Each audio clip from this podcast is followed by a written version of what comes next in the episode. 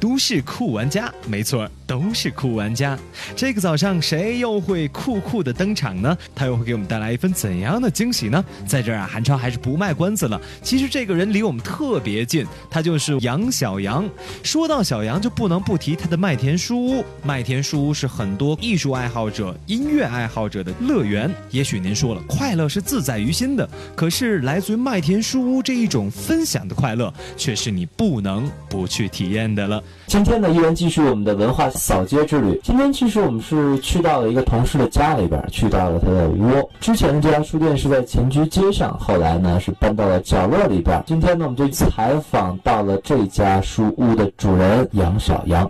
嗯，大家好。平时在节目里头已经和大家说了很多关于音乐的东西，在书店里头呢，也有音乐，也有书，也有 DVD。其实就像韩超说的，这儿就是一个窝，是我自己的一个窝。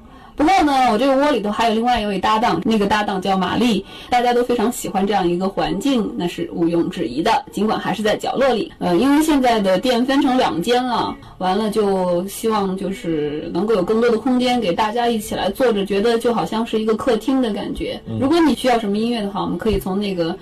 呃，我们自己的收藏里给你挑出来，然后大家一块儿来听。尽管我们这儿只是一个书店，但是我一直希望它就像一个客厅，向所有的人敞开，大家都可以来接触一些新的东西、新的音乐。很多以前我们没有办法找到的书，现在很快的和世界可以算是同步的会有出版物发行，然后我们大家立刻拿到手上就可以看了。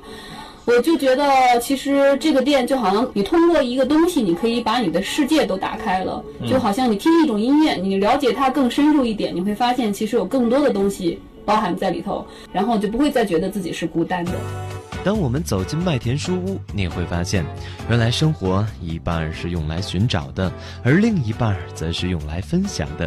快乐的杨小羊，宽广的麦田书屋，让我们在这里继续发现生活。